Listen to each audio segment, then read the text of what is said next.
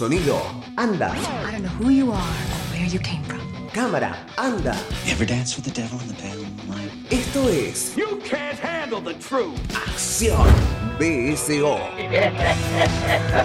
Banda sonora original. What's your favorite scary movie? Diego Cirulo, You can come over to my house and fuck my sister. Fabio Villalba, Son of the devil.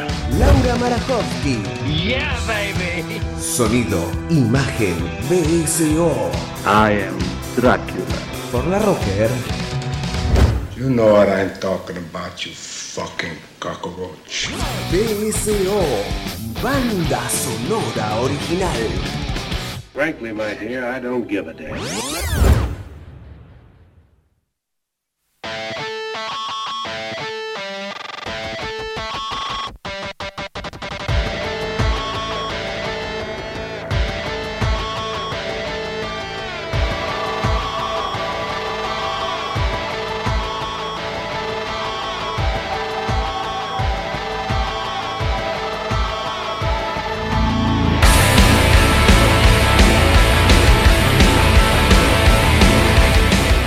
Pura potencia, señores. Bienvenidos a una nueva entrega de banda sonora original. Sube un poco, Juan, dale.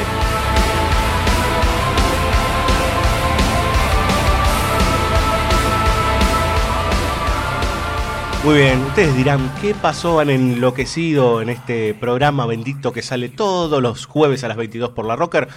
No, en realidad venimos de justamente un programa lleno de monstruos y de seres maléficos este, y de males que aquejan a nuestro planeta y a nuestros queridos compañeros o seres humanos.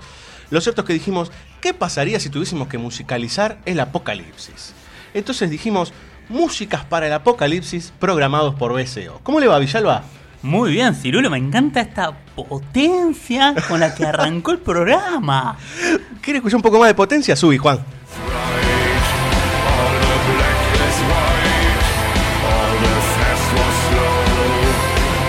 Bien, lo que escuchan es el Lindemann, ¿sí? una banda franco eh, norteamericana, ¿sí? que está justamente... Usted se ríe, ¿por qué se ríe, Villalba? No, se ríe. No, me, me gusta como estas uniones, ¿no? De Sí, no es franco norteamericana, es germano norteamericana. El que canta es justamente el, eh, el líder de Ramstein, que tiene una nueva agrupación. Mire usted, no lo sabía. Bien, eh, yo tampoco hasta hace poco, pero bueno, yo- mire, me salió una rima, justo me salió ahí una rimita, ¿no? Yo tampoco hasta hace poco. Estás encendido, Diego Sí. querido. On fire. 11 32 83 98 22 mensajes arroba larrocker.com.ar para comunicarse con nosotros. Y si no, se meten en Facebook o en su defecto Twitter. No tenemos Instagram. Este, pero también pueden entrar en. No, porque ahora la gente usa mucho Instagram y nosotros somos un poco feos como para andar poniendo- sacándonos fotos, aunque cada tanto metemos alguna en Facebook. Pueden entrar también a nuestra página bcoradio.com.ar. Bueno, les decíamos que la premisa es Hoy, como en algunas otras ocasiones, más música que palabras y musicalizar esta idea de el apocalipsis. Y evidentemente vamos a elegir películas que tienen que ver por lo menos con cuestiones que pueden llegar a ser explotar el mundo o cambiarlo para siempre. Entonces elegimos una cantidad de obras que se relacionan. Algunas de eh, manera magistral, digamos, son verdaderas obras maestras, otras unas muy buenas películas y algunas otras que tienen grandes bandas sonoras. Vamos a decirlo así. Este, lo cierto es que vamos a arrancar con una obra que, bueno, le han dado con un caño, señores, pero a nosotros nos encanta, por lo menos a Villalba y a mí, nos gusta bastante esta película, estrenada este año 2016, el señor Paul Feig. Eh, que había dirigido Bridesmaids, otra película que, por lo menos a mí, me gusta bastante, Ghostbusters, ¿sí? la remake, de alguna forma, justo hablamos de remakes la semana pasada con Morita, este, viene a actualizar ¿sí? esta idea de eh, los cuatro este, cazafantasmas, en este caso las cuatro cazafantasmas, en relación con un ente que viene a derrumbar la Tierra, digamos, ¿no? Sí, me gusta que arranquemos así medio quijotescos hoy con, con el hecho de, bueno, vamos a hablar de, de películas que, que todo el mundo las, las- las hizo mierda, pero porque no las vieron, básicamente. Sí, claro. Porque creyeron que las habían visto, en realidad. Sí, con la premisa de que son cuatro mujeres y cuatro comediantes, este, y ya, digamos. Entonces vamos a pegarle por ahí. Pero sí, eh, voy enfilado para la cuestión apocalíptica, si quiere. Más- dele, así dele. hacemos breve y al pie. Pero claramente acá tenemos una, in- un estado de situación eh, extraordinario en la ciudad de Nueva York, que es toda una aparición de un cúmulo de, de fantasmas a partir de todo un plan maléfico, un poco enrevesado, pero que funciona para este tipo de película, para el tono de la película. Donde, bueno, nuestra salvación viene de la mano de, de estas cuatro mujeres que, tal como hizo el público a partir del tráiler que descreyó de la película, bueno, en el, en el estado de Nueva York descreen de ellas. Como los Este, cazafantasmas originales que eran unos mercachifles para los que estaban ahí, digamos, ¿no? Totalmente. Este, pero bueno, a partir de todo un recorrido que hace la película, a partir de una, de una clara construcción de, de amistad y de familia que viene sucediendo en, en algunas películas que nos gustan mucho, este, ellas toman las riendas del asunto y, y se enfrentan al apocalipsis. Y, para citar a nuestro amigo Morita, que nos visitó la semana pasada, es interesante pensar también la, la cuestión del lugar estatal que tienen o que tiene esta agrupación, que ya un poco se trabajaba en las películas originales de, de Rayman Bueno, este, como decimos, como, somos medio barderos acá, este, pero que, que acá está como mucho más pronunciada y, y esta idea de, bueno, vamos a hacerlo como más imaginario, pero ¿qué, qué pasa si tenemos como unos bomberos del apocalipsis? Exacto. ¿no? Acá lo- los cazafantasmas en algún punto son como bomberos. Eh, entonces, ¿cómo, cómo funcionaría el, el manejo de eso en, en términos de Estado, ¿no? De, bueno, ¿quién, Sí. ¿quién administra eso? Sí, la gran actualización de esta película es cómo el Estado, cómo el Estado, que esto es algo que también vimos en Tren to Gusano, no lo nombramos, pero que está, esta cosa de lo que dice el Estado en función a lo que verdaderamente pasa. También. ¿eh? también, está el, ocultamiento de, de, chicas, chicas, hagan lo que quieran, maten a los fantasmas, pero digan que están locas y vamos a hacer que, están, que las vamos a meter presas, ¿no? Como la imagen por sobre todo, algo que está sucediendo mucho en Argentina, este, toda esta cosa de construir una imagen, este, básicamente, mientras por detrás están sucediendo otras cuestiones. Sí, y una cosita pequeña, porque justo vengo leyendo un libro que habla sobre la cuestión de la soberanía y que tiene que ver con la idea de estado de excepción. Bueno, cuando hay un estado que, se aleja de lo que la jurisprudencia, vamos a decir, regula, de lo que la ley regula, porque Sí. obviamente hay cosas que exceden a las no puedes contemplar todo en la ley, en términos de que siempre hay algo que se excede. Es imposible, Bueno, sí. ¿quién administra en ese sentido o, o cómo podemos elegir al que administra? Bueno, en este caso, obviamente hay alguien que está por fuera de- del Estado, que son esta- estas chicas, que tienen que tomar las cartas en el asunto. Sí, porque el Estado está muy ocupado en otras cuestiones, como mantener la imagen. Vamos a escuchar música, tiene una gran banda sonora, Ghostbusters de Paul Feig. Eh, primero vamos a escuchar a Pentatonix, ¿sí? justamente con el tema Ghostbusters, y así pegadito vamos a escuchar Good Girls de El King.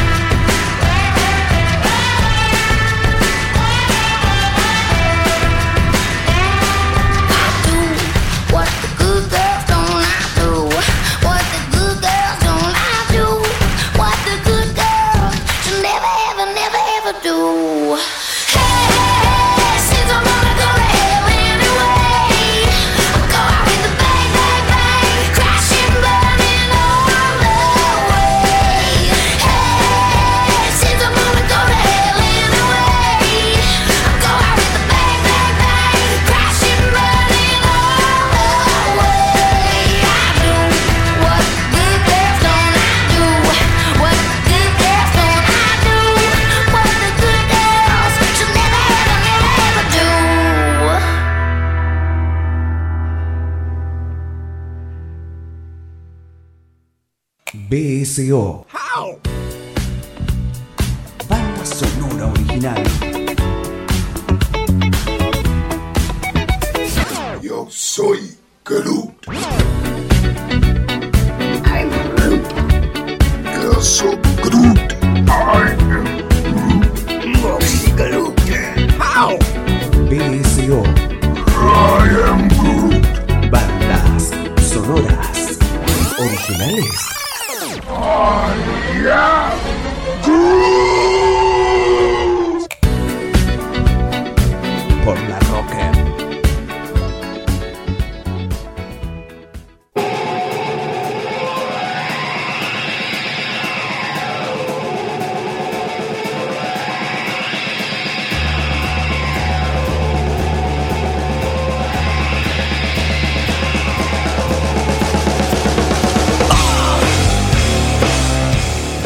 señores, suena Reigns Against the Machine, lo nombré como el Upite. Reigns Against the Machine, así suena la banda de Tom Morello, ¿sí? De Zack de la Rocha, una gran banda de los años 90 y 2000. Dígame. Claro, sonó más Rise que, que Rage. Sí, sí, como Rise Against the Machine, o, The Rise of the Machines. ¿no?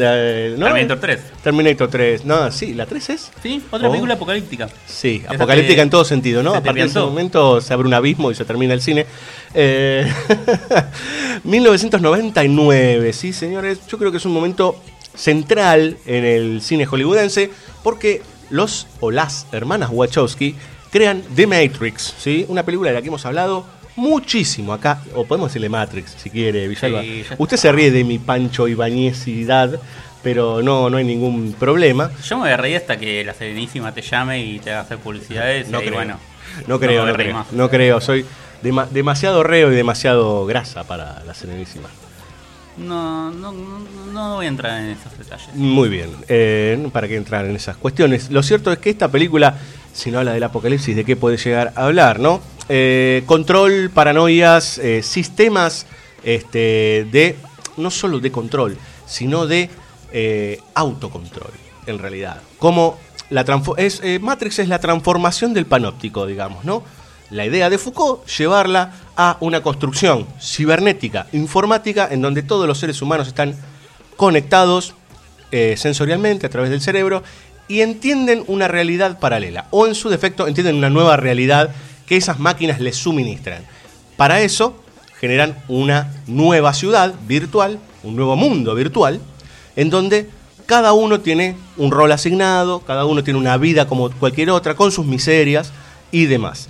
A esto se le suma un personaje que empieza a dudar, justamente un hacker muy actual para la época, para los años 90, en donde empezaba a surgir esta idea de los tipos que podían derrotar un sistema, en este caso un sistema informático. Eh, Neo, o The One, digamos el juego de palabras eh, en, el, en el nombre del personaje, es aquel que va a abrir las puertas de este sistema y también va a abrir la cabeza de todos aquellos con los que pueda toparse y mostrarles que en realidad hay un entramado detrás de todo aquello que parece sólido este, y normal, ¿sí? con todo lo que implica la palabra normal. La película es, una, es parte de una trilogía, podemos dejar de lado la 2 y la 3 porque construyen otra idea, porque eh, inclusive desmitifican de alguna manera, o desdicen, es la palabra, a The Matrix de 1999, se meten con cuestiones más eh, trascendentales, se corren de lo trascendental en realidad, y se meten con lo pura y exclusivamente manipulable del humano. Perdón, Villalba, yo estoy, arranqué con todo, disculpe. No, no, sí, estoy de acuerdo. Pensaba que claramente ahí había como un lugar medio difuso, difícil de las otras dos, que tienen que ver con concretizar lo que podría pasar si realmente un elegido en términos, vamos a decir, ya fantásticos de poderes, poder modificar la realidad, etcétera, pero al mismo tiempo perdón por la palabra, pero cagarse en todo lo que eso representa a partir del momento en que aquello que era el enemigo, bueno, me, me planteas que tengo que entrar en una lógica de convivir con el enemigo y eso es imposible. Sí, señor, y entender que tenemos la misma naturaleza, cuando en realidad la máquina es producto del hombre y en su defecto ahí hay, una, hay algo completamente distinto que tiene que ver con el alma, por lo menos, o con lo que tiene que ver con la forma de pensamiento, ¿sí? Sí, me dijiste, en la primera película me dijiste que nosotros somos pilas para ellos. Sí. ¿Cómo puedo entonces Claro. convivir con eso? Exactamente.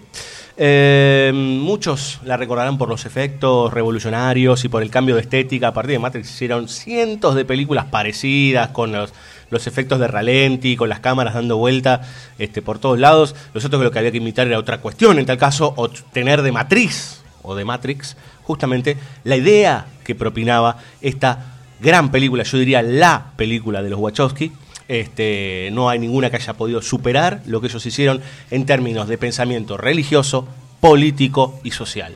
Eh, la verdad que si uno la desarma, Matrix completamente encuentra una gran cantidad de elementos de la cultura occidental, también conviviendo con elementos de la cultura ori- oriental, ¿sí? Este, metiéndose con cuestiones de lo helénico, con cuestiones del cristianismo, con cuestiones del judaísmo, con la sociedad de consumo, con la no religión. Bueno, hay un montón de elementos que todos están llevados de la mano, ¿sí? Eh, imaginen, imaginen que The One, el elegido, la relación con Jesucristo, es el protagonista, el héroe en tal caso, y pelea contra Smith, ¿sí? Con todo lo que implica el apellido Smith, justamente, que es un señor de traje, corbata y anteojos negros, ¿sí? Que es la seguridad de ese sistema, ¿m? y que tiene conciencia propia y puede encarnarse en uno y cada uno de los señores que viven en la matriz. Bueno, ay, puedo seguir hablando de Matrix cinco horas. Respire, Cirulo, respire. Sí, vamos a respirar, vamos a escuchar un poco de música. Muchas películas, eh, más allá de su banda sonora original, compuesta, la música, ¿sí? Este, Don Davis es el que compuso las piezas de las tres obras Matrix. eh, tienen discos en donde sale la música inspirada o parte de, ¿sí? Estamos escuchando justamente a Race Against the Machine, porque el tema Wake Up, que no es este el que está sonando, sino eh, Wake Up de eh, los años 90, 95, algo así, es el que cierra, el que da pie a los créditos de esta primera parte. El de la cornisa. El de, sí, bueno, sí. En la cornisa va Neo en una de las escenas justamente, este, que es pegás el salto o no pegás el salto. Tal vez la cornisa nunca lo pegó y así se quedó.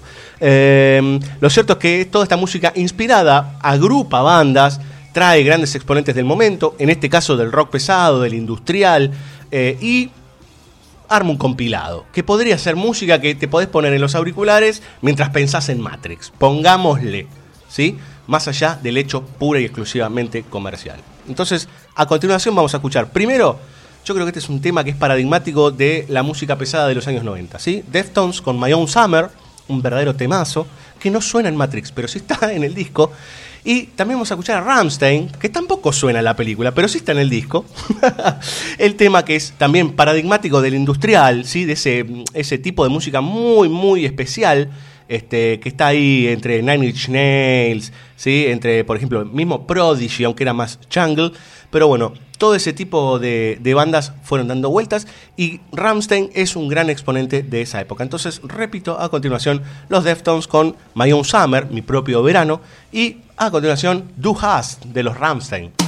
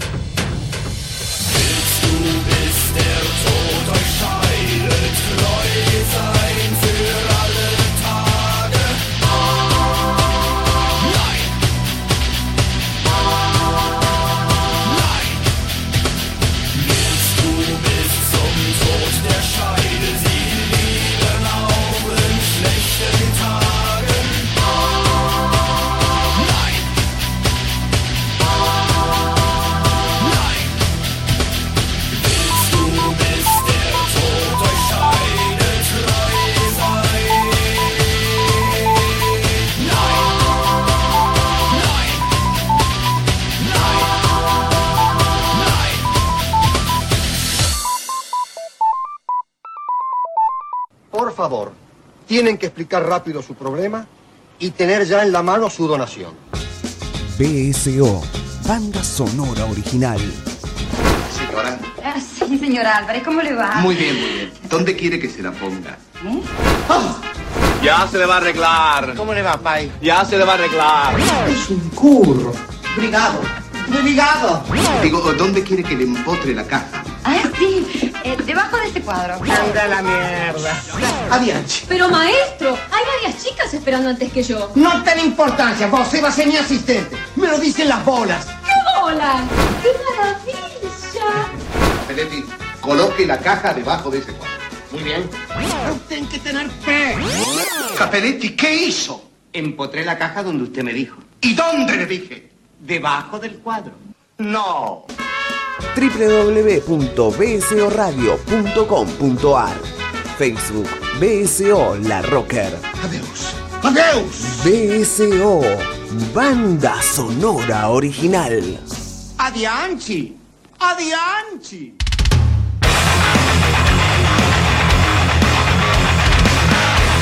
Pura potencia de vuelta en BCO. Suena las Butcher Babies con el tema Goliath. Eh, pon un poquito más, Juan, dale.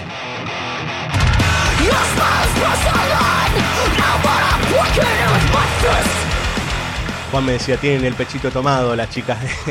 bueno. Eh, bueno, les gusta cantar así, un poquito potente. Igual si vemos la foto, podemos también decir el mismo chiste. Eh, sí. Eh, sí, sí. Hora de levantarse, rock and roll. Ahí na, está. na, na, na, na. bueno, señores, tiempo de escuchar, de hablar, no de escuchar. Escucharnos ustedes en tal caso. Eh, vamos a hablar de dos películas, dos, en este caso Even Horizon de 1997 y Resident Evil del 2002. Las dos son de un director muy particular, ¿sí? Paul W. S. Anderson. Eh, este señor tiene una mezcla entre carrera y prontuario, diría yo. Este, eh, muy, muy rara, muy rara la carrera de Anderson. Porque así como tiene Even Horizon, que para mí es una muy buena película, y Resident Evil es una película, bueno, de paso, digamos, también tiene, bueno, algunas cositas complicadas, como Mortal Kombat, digamos. Yo creo que igual Mortal Kombat está en un nivel muy alto todavía. eh, Hay que ver cuál es la altura, ¿no? No, no, no, está bien. No, conmigo, Cirulo, conmigo no. Pero, pero si recuerdo Alien vs Predador, Predador, Alien vs Depredador. Predator o Depredador. Claro, ya ahí, bueno. Es difícil, es difícil. Está difícil. Es un director difícil. Lo cierto es que ambas dos, Even Horizon y Resident Evil, se meten con el apocalipsis, ¿sí? Eh, en el caso de Horizonte cercano, Even Horizon sería Horizonte lejano, no, Horizonte cercano. Nunca supe qué se qué Horizonte próximo. event-. Bueno, Even Horizon es una nave, ¿sí? Que parece que viajó, tenía un sistema que era justamente el del agujero de gusano. Si vieron Interestelar, eh, seguramente recordarán esta idea de no viajar a través del espacio, sino por una especie de hueco que se genera entre dos puntas. Claro, son- serían pliegues, si uno lo piensa en, forma de papel, que es el ejemplo que se suele dar, es como cuando uno junta un papel y lo atraviesa con un lápiz. Bueno, ese, ese, ese agujero que se produce... eh, Unir dos coordenadas, no Claro. a- eh, llegando de una punta hacia la otra, sino uniéndolas.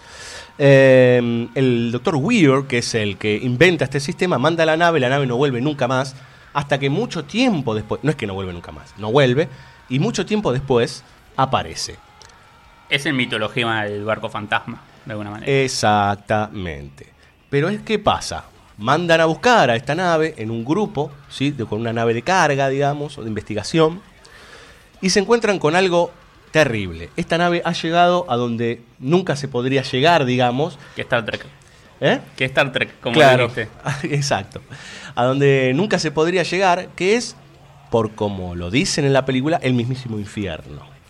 O lo que entienden los humanos por el infierno. Y la nave tiene vida propia. O por lo menos hay entes dentro de la nave que la hacen accionarse en contra de aquellos que la habitan. Y su acción primera es volver, ¿sí? A justamente su lugar de origen.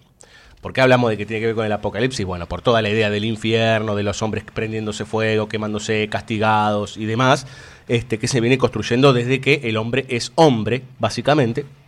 Este, sí, dígame, Villalba. Sí, voy a hacer una exageración, pero ya que estamos así muy prepotentes en el capítulo de avanzar, como bueno, vieron el horror, ¿no? Y si Eh. hablamos de ver el horror, apocalipsis, No, es que aparte se entiende como la nave, que, eh, que esa nave llega, llegase a la Tierra, digamos, ¿no? Básicamente lo que sería es la destrucción o la erradicación de la humanidad, ¿no? Eh, todos aquellos que pasaron por esa nave o que se contactaron con esa nave se convirtieron en monstruos y empiezan a convivir con la oscuridad. Eso es lo que dice la nave. Conectarse con la oscuridad, que es el lugar más terrible de todos porque en realidad está todo pero no es nada. ¿eh? Y por otro lado tenemos Resident Evil, basado en un videojuego, ¿sí? muy famoso, que cuenta, bueno, nos metemos con zombies otra vez, digamos, otra vez con seres sin conciencia, los no muertos, eh, y hay una protagonista, en este caso Mila Joik, que eh, va a combatir a lo que sería, primero por un lado los zombies y por otro lado la Corporación Umbrella, la Corporación Paraguas, este, que en principio parece ser la causante de todos estos males que aquejan al planeta. Saga larguísima la de Resident Evil. Han hecho creo que 5 o 6 películas. O está por salir una sexta, algo así. por salir la última, sí. Eh, la verdad, esta es la única que más o menos vale ver. Eh, el resto, bueno, eh, pasatiempo de un día en que no hay más cine para ver. Digamos, es muy complicado, son películas de muy bajo presupuesto, que eso no sería un problema, sino que en realidad, eh, bueno, ni siquiera está pensado en esos términos, este, entonces hace agua por todos lados.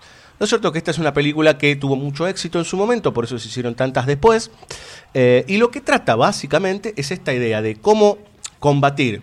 Tenés dos males, el mal económico por un lado, que es la, la corporación, y por el otro lado el mal, digamos, que se ha asignado en todo el mundo, que tiene que ver con estos seres sin conciencia, que son ta- también rabiosos, parecidos a los de Danny Boyle, este, en 28 días después. Em, ¿Cómo estás en el medio, digamos? Estás en el medio entre la opresión de un sistema económico-militar y por el otro lado tenés lo que sería la barbarie de todos aquellos zombies o seres este, sin conciencia que andan dando vuelta y que te pueden convertir en uno de ellos. En su defecto, los dos elementos son contagiosos.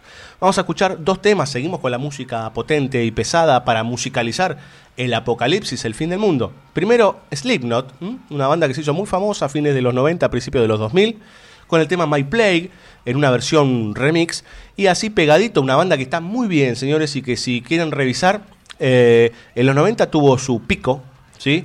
Este, llegando a MTV con temas como Firestarter o Serial Thriller. Eh, inclusive fue banda sonora también de la película anterior de la que hablamos, que es Matrix. En este caso vamos a escuchar Funky Shit.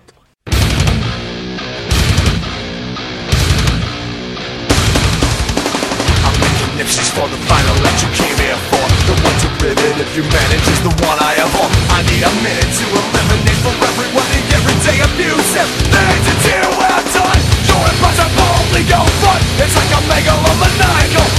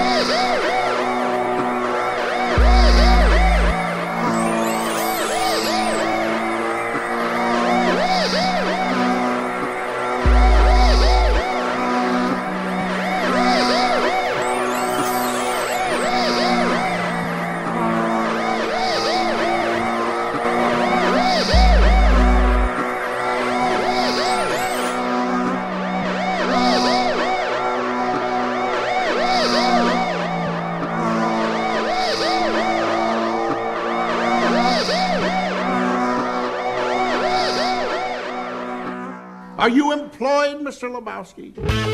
BSO. El cine habla. Wait, wait, let me let me explain something to you. Um, You see what happens, Larry, when you fuck a stranger in the ass? Banda sonora original. I am not Mr. Lebowski. You're Mr. Lebowski. Over the line! I'm the dude. Am I wrong? So that's what you call me, you know? Uh, that or uh, his dudeness or uh, duder or, uh, you know, El Duderino if you're not into the whole brevity. Fucking Nazis. They were Nazis, dude? Oh, come on, Donnie. They were threatening castration. bsoradio.com.ar Por la Rocker.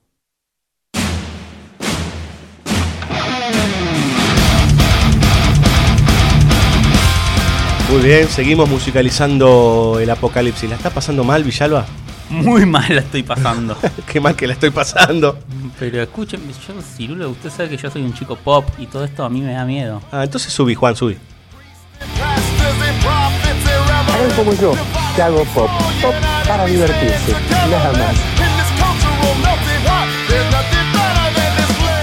Stack Mojo es la banda que suena tremenda, tremenda. También de fines de los 90. No puedo dejar de pensar en pantalones holgados, en cadenas, en sí, remeras negras. es de esa época, En, de ba- esa en época. bandanas.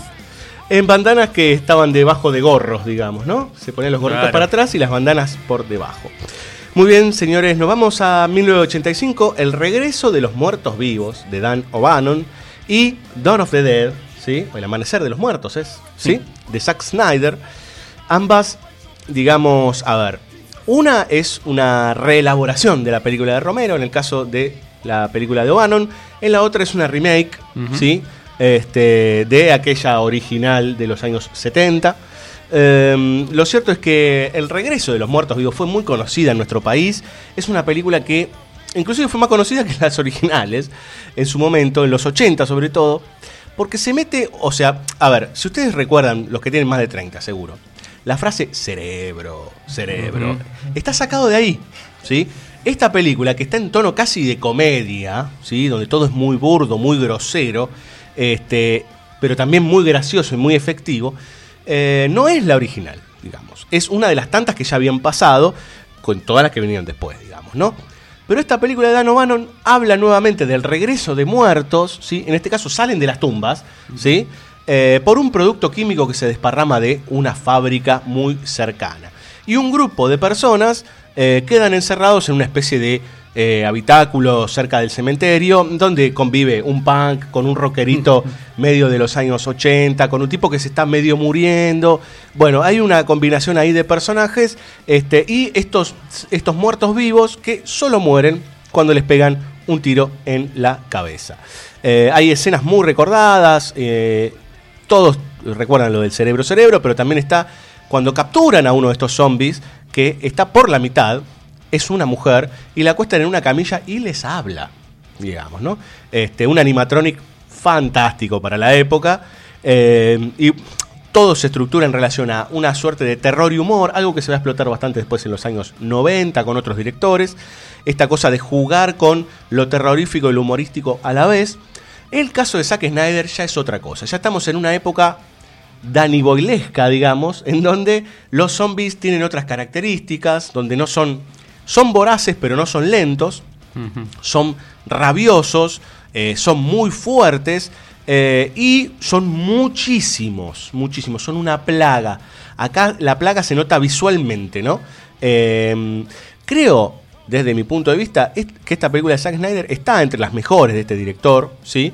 Porque relabora muy bien la película de Romero, la reconstruye, digamos, y todo el juego que hace con eh, la idea de personajes encerrados en un shopping center, uno lo puede acusar de burdo o de básico, digamos, la crítica hacia el sistema, pero todos esos personajes adentro de un shopping center en donde muchas de las eh, clases, digamos, y de las razas se, se aunan en ese lugar, eh, están eh, todo el tiempo batallando contra esa este, cantidad de seres que no tienen conciencia, pero a su vez están rabiosos y son más peligrosos que los que conocíamos antes, que eran lentos. Aunque Mariano Morita insista que lentamente es peor que rápidamente, ¿no? Sí, porque está la idea de que, bueno, son lentos, pero inevitablemente van a llegar. Claro, exactamente.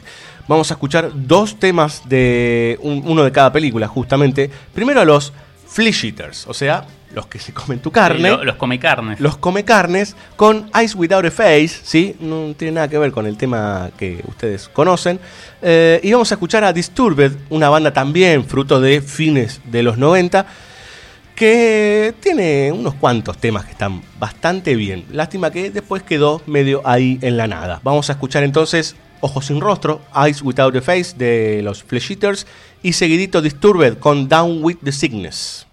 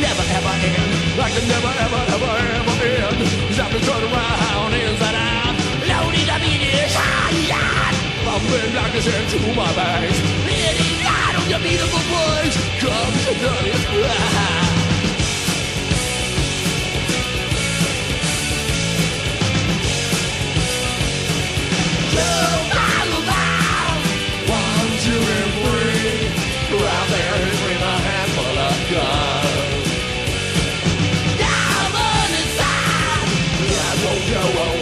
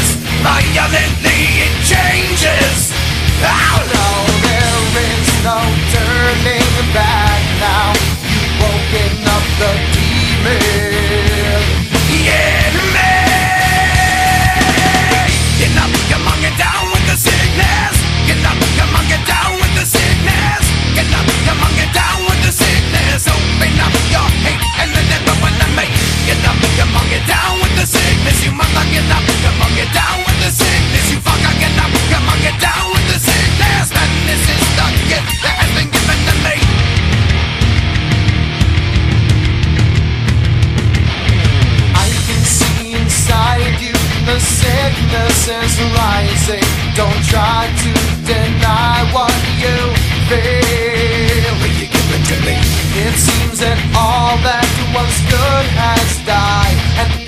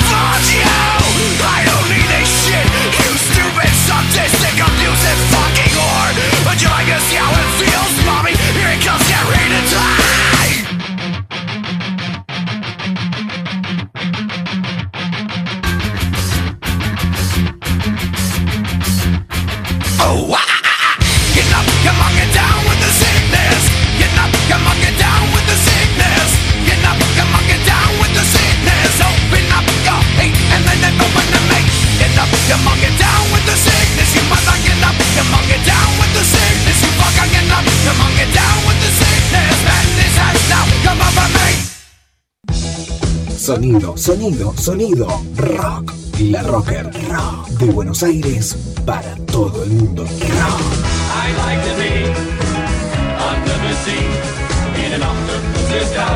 In the shade.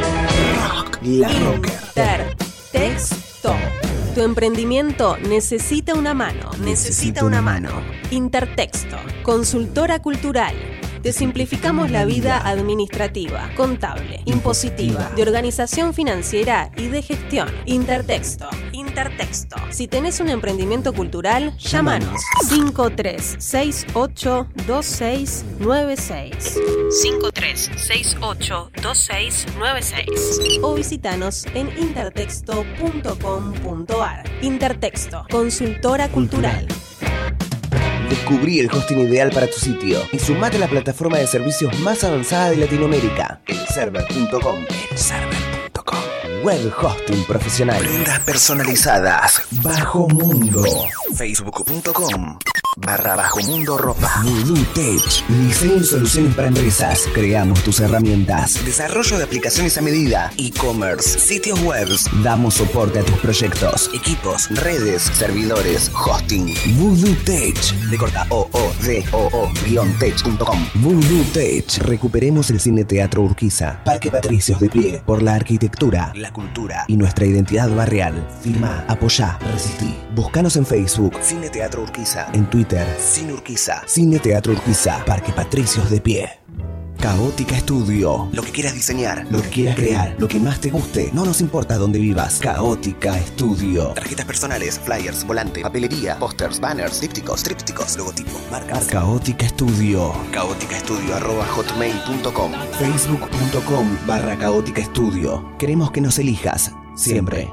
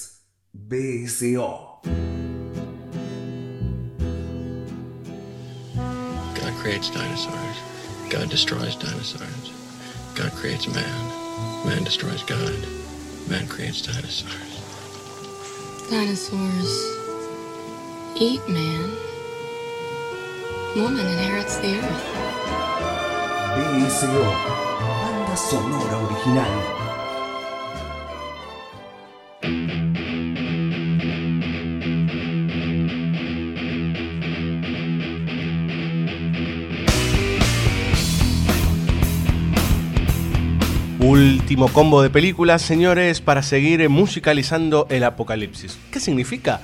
Que nos encantaría que agarren el combo de todas estas canciones que les hemos estado ofreciendo y que el día que venga el apocalipsis se pongan un par de auriculares y empiecen a correr por la calle con esto, este, si gustan de este tipo de música, ¿no? O por lo menos es el que me pondría yo si iría, este, por ejemplo, un día que, no sé, que explote el universo.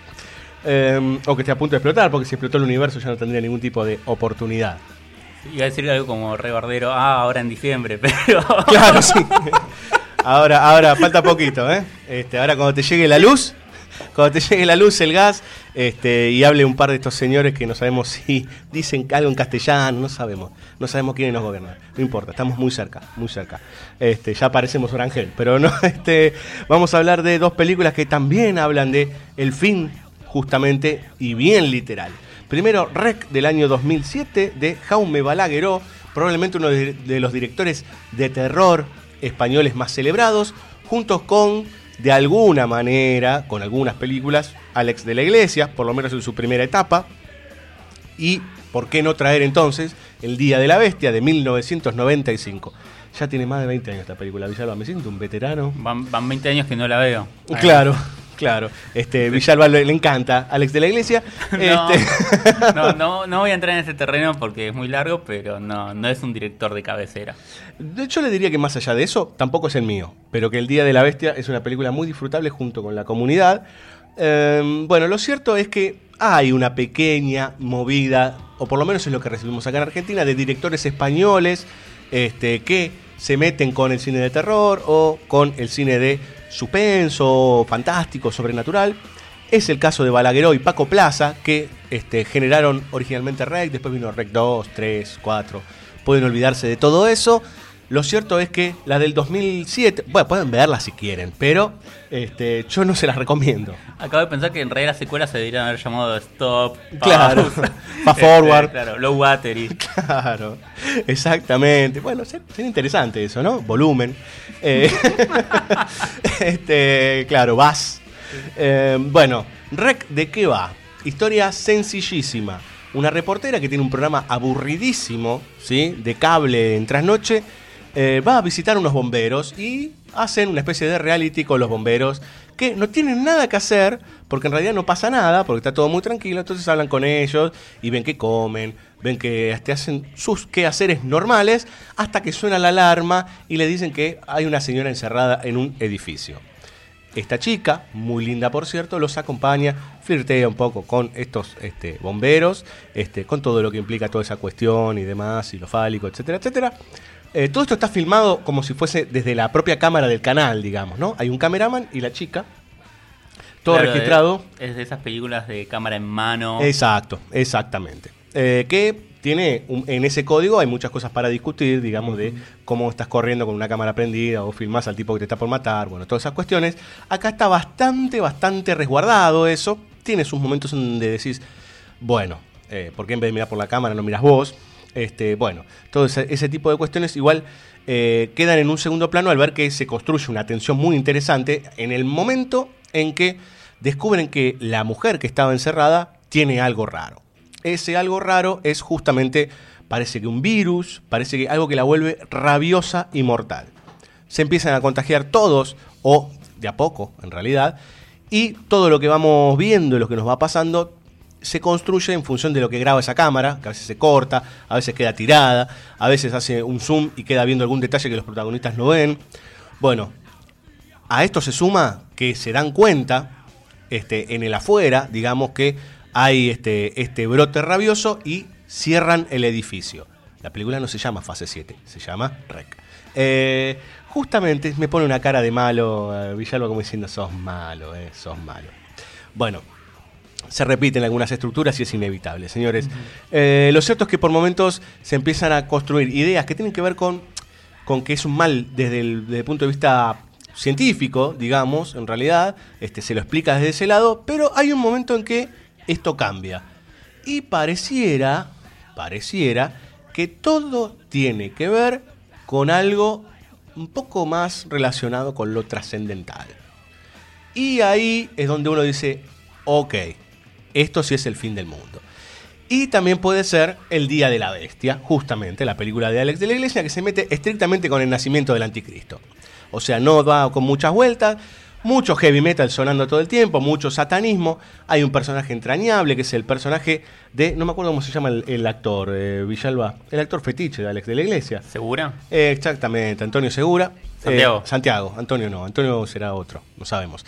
Santiago Segura, hace de un metalero gordo, en ese momento estaba gordísimo Segura, eh, junto con un cura. O sea, imagínense la, la cuestión, ¿no? Una imagen rarísima de un gordo metalero que escucha justamente black metal con un cura que ya sabe que se viene el fin del mundo y tiene que matar al anticristo. En todo esto hay un vidente en el medio, el gran Wyoming, al que el cura le cree, pero el, el mismo vidente le dice, pero mira, yo soy un chanta. Bueno, todo ese despelote metido en medio de una situación racista que brota en Madrid, ¿sí? se llama Limpia Madrid o algo así, en donde matan a los indigentes y los prenden fuego.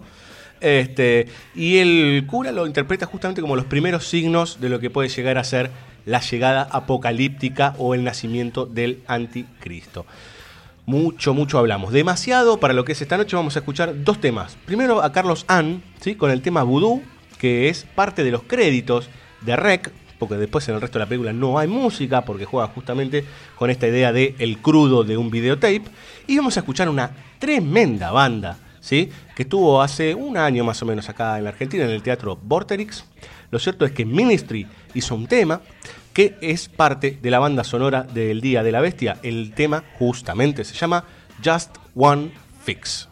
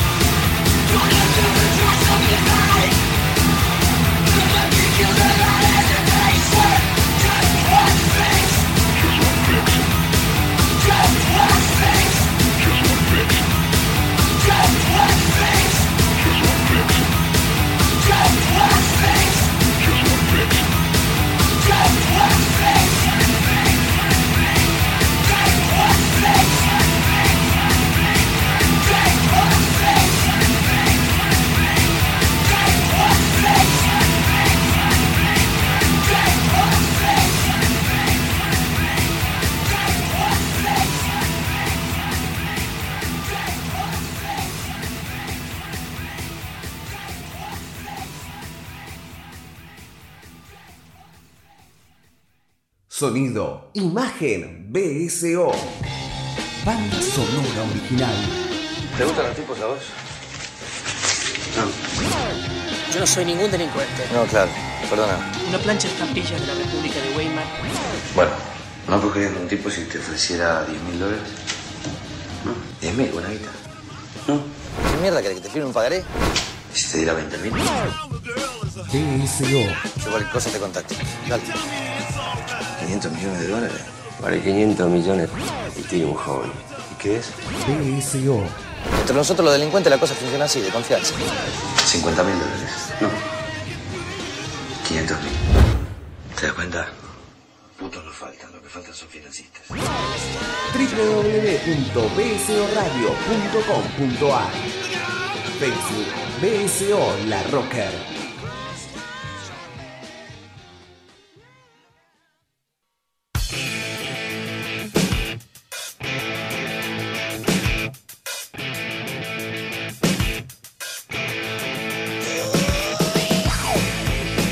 Señoras y señores, ha llegado el fin del mundo. Se ve, se ve los fuegos cruzar el cielo. Y el ángel que toca la trompeta, ¿no? Eh, sí, me suena como un tema de Gaby y Miliki, ¿no? Como el ángel que toca la trompeta, eta, eta, eta, algo así. No, Villa- no, esta, esta es otra cosa, Villalba. Le está haciendo una canción a un grupo terrorista. Eh, no importa, este, este, lo cierto, lo decía por el apocalipsis, Villalba. El Eh, apocalipsis. siempre, siempre es hoy. el apocalipsis. Siempre estoy en el apocalipsis, dice Villalba. Desde que me levanto hasta que me voy a dormir. Bueno, señores, se, se- se ríe porque ya no, no sabe si llorar o. Eh, muchas gracias a todos los que están del otro lado. Muchas gracias, La Rocker.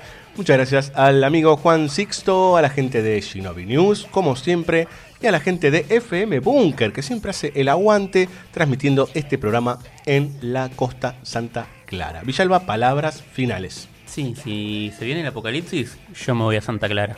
Bueno, muy bien, que te acompañe el amigo Sixto, que es un santaclarense. Este, y ahí podés conocer gente. Ah, no, pero es el apocalipsis. No, está bien. Hay, hay una película con Steve Carell y Keira Knightley que trata justamente de eso, de sucede el apocalipsis y se conocen y tienen que vivenciar un viaje. Anótela que hacemos otro programa de apocalipsis. Sí, yo se me ocurrió ahora, disculpe, Cirulo, no fui buen productor esta semana. Éramos tan pobres. Bueno, señores, esperamos que les haya gustado este programa de Más Música y Menos Palabras, ligado a lo que nosotros creemos que puede ser música para pararse cuando viene un tornado, por ejemplo, y es el apocalipsis, ¿no? Si traten de viene un tornado, Correr. salir corriendo primero. No- todo bien con que Cirulo recomiende música, pero Si no, escúchela después, cuando se salvaron, ¿no? Este, muchas gracias, señores, de vuelta por estar del otro lado. La pasamos muy bien. La semana que viene, un poco más complejo ya el asunto. Nos vamos a meter con la soberanía, porque justamente se viene el Día de la Soberanía en nuestro país. Nos vamos con un gran tema, justamente, que... Escucha, Villalba, escucha. ¿Qué será eso? ¿qué será, qué será? Preguntaba en una época Chico Huarque. Sí, este es un poquito más intenso que Chico Huarque. Escucha.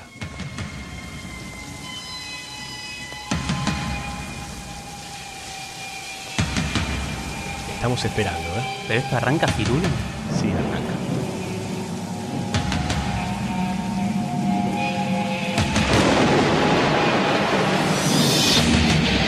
Señoras, señores, nos vemos la semana que viene. Suena Slayer para que termine el mundo en este momento. Raining Blood. Chau.